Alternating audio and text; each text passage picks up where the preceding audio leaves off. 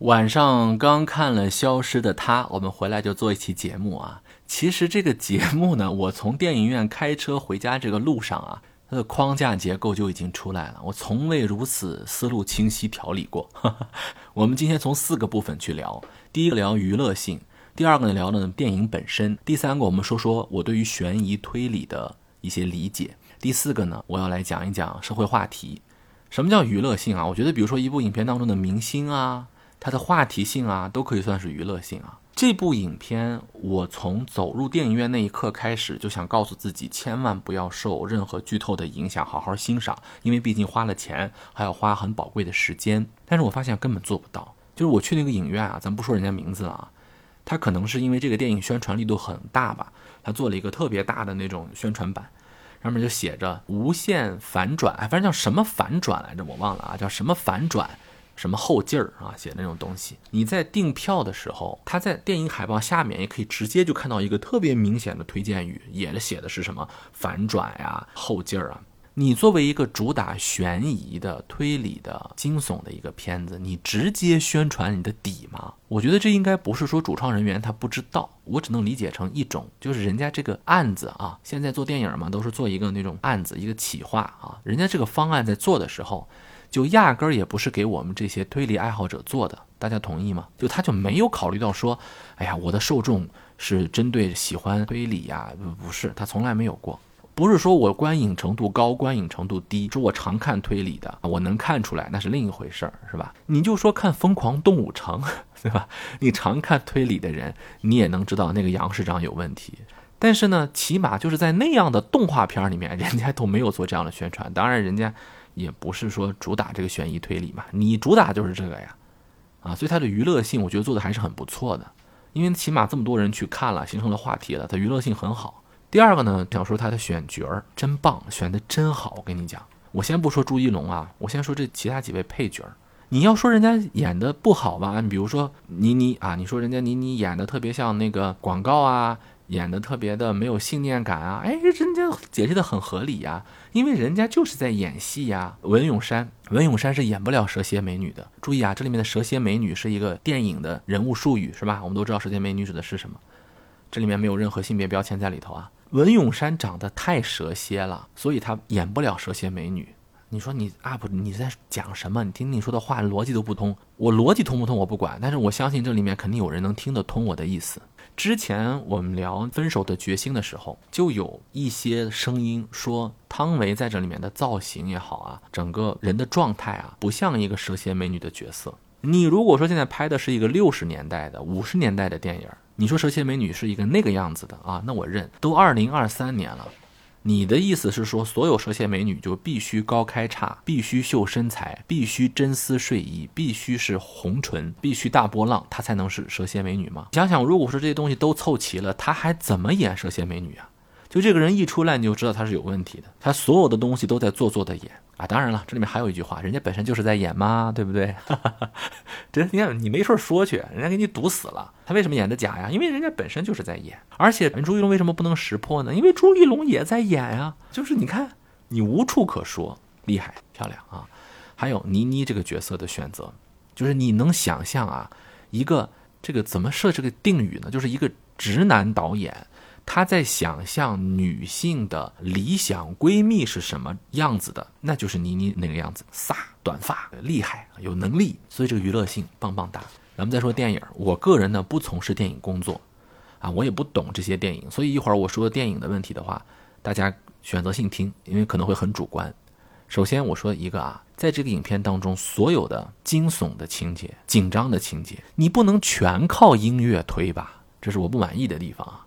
第二啊，作为一个电影来讲，你是不是应该首先 就是给够分量的？不说电影好坏啊，比如我今天去饭店，我点一个葱爆羊肉，你这里面可以有葱，对吧？葱爆羊肉嘛，可以有葱，你还可以有配菜，你可以配个洋葱，行吧？你可以配个胡萝卜，你可以配什么都可以配，但你是不是羊肉为主呀？你好吃不好吃，膻不膻，你怎么才搁一边？你不能全是配菜，就羊肉就有那么一两个吧？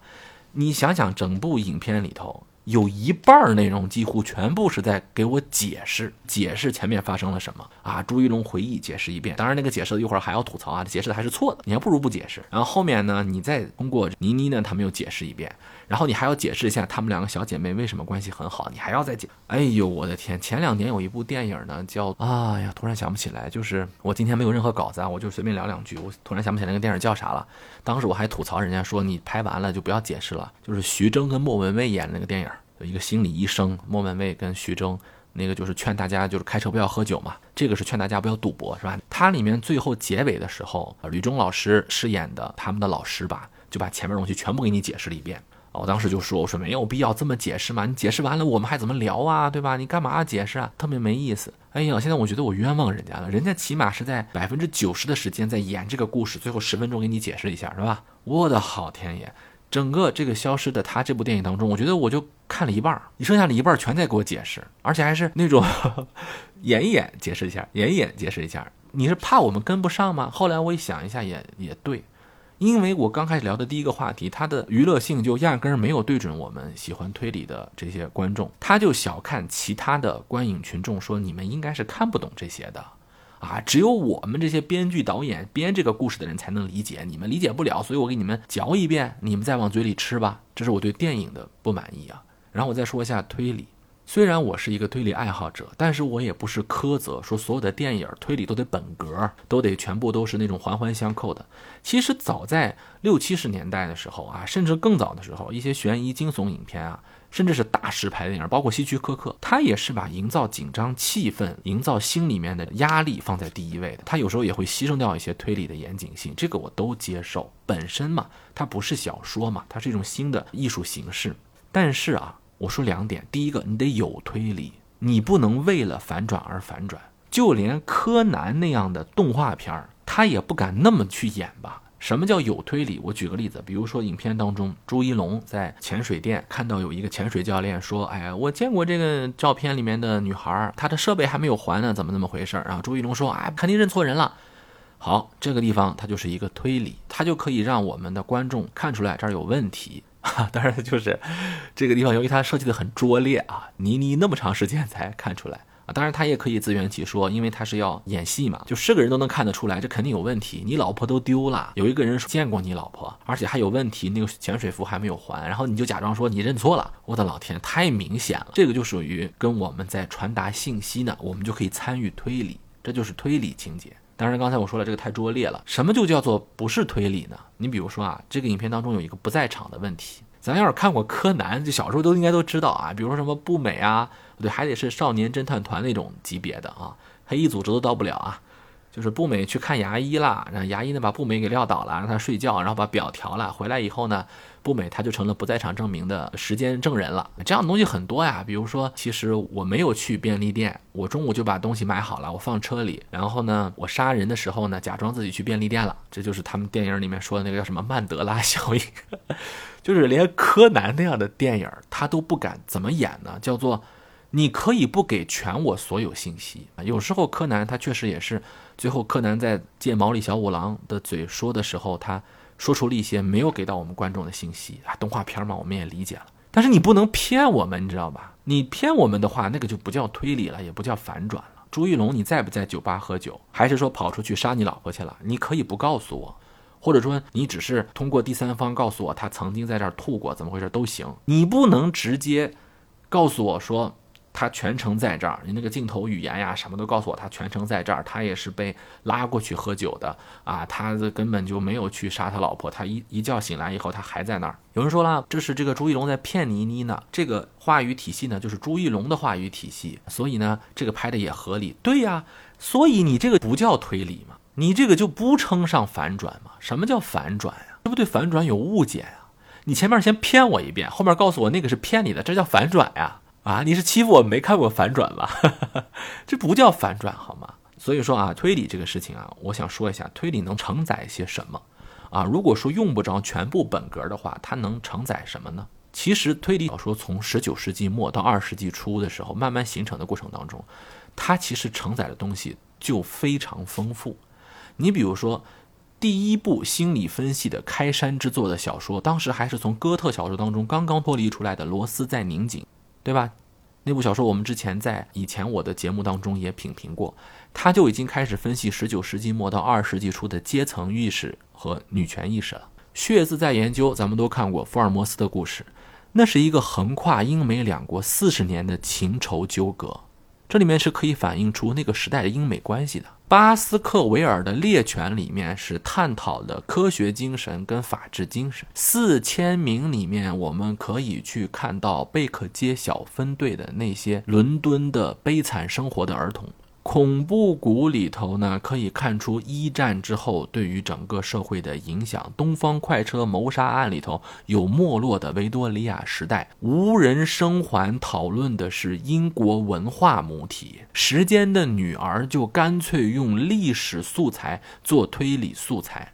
那咱就不提漫长的告别了。钱德勒的漫长的告别，他不但讨论了那个时期警察的腐败呀、司法制度的黑暗啊，而且把整个美国五十年代的那种社会的撕裂比作成一个更加漫长的告别，可以说是凭一部小说之力，把推理小说从流行文学、类型文学直接拉到了严肃文学的境地。大家还记得我们之前聊《漫长的季节》吧？漫长季节里面也有一个横跨数年的案件，但是我们都知道，它感人的是什么？是那个背后的大时代东北悲歌，是工业城市的悲歌，是时代转型下的小人物的余温。就是你看到了吧？从黄金时期的推理小说家，到我们今天的推理小说优秀作品，不是说我们逼着你非得拍推理，非得拍本格，它能承载的东西有很多，然后你就给我来了个这个玩意儿。最后我说说社会话题啊，其实也引到这儿来了。看这部电影之前，我是晚上看的嘛。上午我刚看了早就下载好的啊《博痕恐惧》这部影片呢，它是明显的那种艳女，但是它这个艳女呢，它并不是像说有些直男导演啊，他直男癌，他不没有女权意识，他不觉醒，他拍的艳女，他不是，他是作为一个犹太导演啊，西方所有的那套女权的话语体系我全懂。我就要跟你对着干。你说有毒的男子气概，我就说男子气概必须找回啊！你说父权的压制，我就给你拍一个母权的残酷。你说这个女性要解放，要打破贞洁枷锁，哎，我就给你拍一个男性也要解放，要打破女权的锁链，就能明白吗？他的观点你可以不同意，你甚至可以直接反对，但是他明面儿跟你来呀。其实啊，观点讨论也没有什么同意不同意，它有一个讨论的场域，理越辩越明啊。你是支持男权的还是支持女权的？你说嘛啊，甚至可以直接骂都行。但是问题是，你别装啊，是不是？那个导演。博的恐惧，你说他丑化女性形象也好，他确实丑化了，在整个影片当中就没有一个好女的。最后那个男主人公也被母权形象彻底的抛弃，就像电影嘛，有左拍电影，有右拍电影。有人拍漫威的钢铁侠美队，他就有人拍小丑啊，有人拍阿甘正传啊，说那些嬉皮士都是坏人啊，有人就拍芝加哥七君子的审判。啊，说尼克松政府更坏蛋，各有各的观点，你表达都是行的。但是有一种电影，他最讨厌在哪儿呢？他自己厌女了，他都不知道，但是他还呢想去掐人家女权犯，哎，然后还想呢装出一副想去关爱女性的样子。可是问题是你又没有那两把刷子，你拍出来的东西，你怎么让人家女孩有共情呢？我是个男的，我看了都如坐针毡，我都觉得不好意思，你就别说女孩了。一个把女性形象完全扁平化、符号化的作品，你怎么能够奢望让人家女孩共情呢？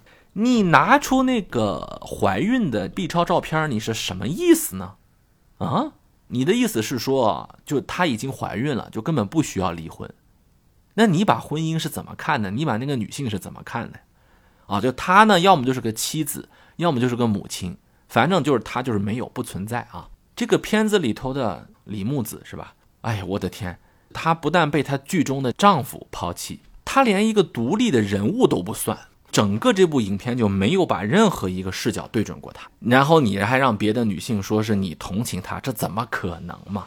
我们那场人数很满，在影片后面的时候，我听到了很多抽泣的声音、呜咽的声音。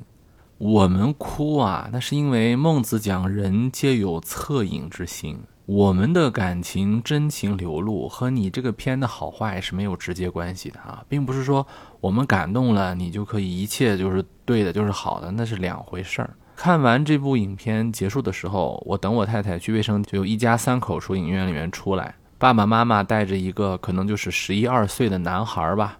然后呢，爸爸妈妈呢就问这孩子说：“你看懂了吗？这电影讲了一个什么呀？”估计是不是想让孩子给复述一下这部影片呀，讲一下中心思想，而不回去的还写个观后感呢？妈妈问他啊：“你你看懂了吗？讲了一个什么呀？”我不知道这个妈妈期待这个孩子他说什么。然后这个孩子呢就非常简单的说了一句：“懂了呀，这有什么不懂的？不就是一个老公杀老婆的故事吗？”好，这期节目我们就聊到这里，下一期我们再见。